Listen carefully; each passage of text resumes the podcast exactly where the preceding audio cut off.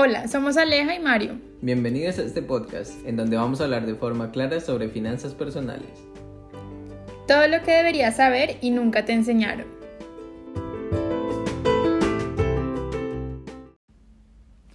Bienvenidos a este segundo episodio. Hoy vamos a hablar un poco sobre, sobre todo, vamos a hablar sobre la importancia de utilizar de forma adecuada nuestro tiempo y nuestra energía. Y también vamos a hablar sobre la importancia de organizarnos para lograr nuestros objetivos.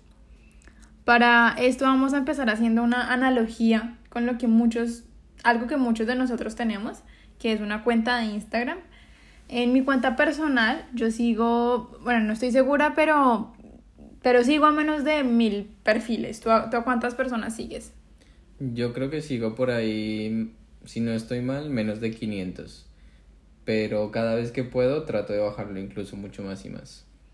Una vez Mario me preguntó si yo alguna vez había hecho el ejercicio de ponerme a revisar cuáles de estas cuentas yo de forma consciente quería continuar siguiendo.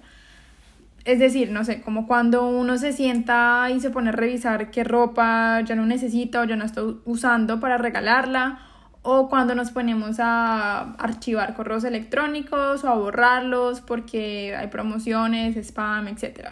Ah, sí, sí, sí, sí. Yo recuerdo que te pregunté si alguna vez tú habías hecho como una limpieza, como de las cuentas que sigues, porque me di cuenta que, pues yo, yo en mi caso, yo seguía muchas cosas que ya no me interesaban, que me molestaban o que simplemente me hacían perder el tiempo.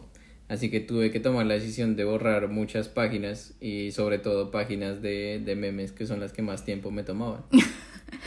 Con la cuenta de, de Instagram que tenemos, de mi budget perso, nos hemos dado cuenta que hay muchas personas que siguen más de 2000 o inclusive 4000 perfiles de Instagram.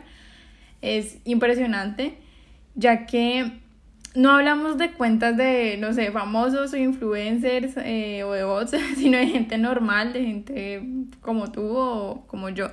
Exactamente, y esto además nos llamó mucho la atención y una vez me acuerdo que nos preguntamos cómo, cómo se puede tener alguien en el feed de tu Instagram, cómo puede uno tenerlo en el contenido pertinente, contenido que a uno le aporte, si se sigue una cantidad demasiado grande de perfiles. Lógicamente, pues se llega al punto en el que uno ya no sabe qué es lo que sigue o por qué se sigue una cuenta y de pronto ese perfil que algún día agregaste que en realidad te puede agregar cosas positivas. Como el perfil de mi budget personal. termina en realidad pues escondido entre los otros 2000 perfiles y nunca lo vas a ver. Así que nuestro consejo del día es que hagan una limpieza de su Instagram. no mentiras.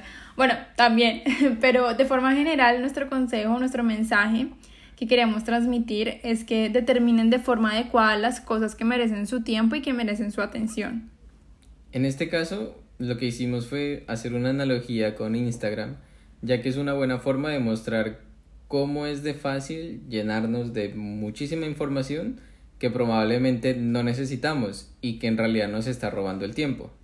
Ahora bien, esto en realidad pues qué tiene que ver con el dinero y nuestras finanzas personales. O sea, no, no queremos caer en el cliché de que el tiempo es oro, pero en sí, el tiempo que usas para mirar esas más de mil, dos mil cuentas es tiempo que se lo estás regalando a alguien más y es tiempo que te lo estás robando a ti. Al final de cuentas es una simple transacción comercial, solo que pues en lugar de estar transando el dinero, lo que estás negociando es tu tiempo. La analogía de Instagram es una manera de mostrar cómo para sacar el máximo provecho de algo es mejor ser selectivo. Tú quieres comprar una casa o un carro, y, no sé, quieres viajar, quieres invertir en bolsa, quieres ahorrar, está bien pero no hagas todo al mismo tiempo, eh, sobre todo si estás empezando, selecciona tus prioridades, ten paciencia y ve poco a poco. Como decía un amigo, con pequeños mordiscos se devora una ballena. Y de hecho, un error muy común debido a la falta de organización y de prioridades es que gastamos toda nuestra energía en muchísimas cosas a la vez.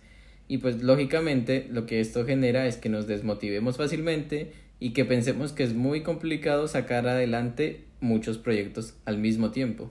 Como en cualquier tipo de proyecto, eh, así funcionan igualmente nuestras finanzas. Si nos dispersamos mucho no vamos a terminar por hacer nada. Otra vez, como dice mi mamá, el que mucho abarca, poco aprieta. hoy, hoy Mario está inspirado con los dichos. Bueno, pero eh, es verdad, eh, nada es imposible, pero pues va a ser complicado, no sé, que remueven su casa, que ahorren, que inviertan en bienes raíces y que paguen el, el crédito del carro al mismo tiempo. Bueno, o sea, esto no quiere decir que no van a lograr, que no vamos a lograr hacer todo esto algún día. Simplemente que para lograrlo necesitan organizarse, necesitan un plan y hay que hacer uno que otro sacrificio en el momento oportuno, pues para que los proyectos en sí se encaminen suavemente.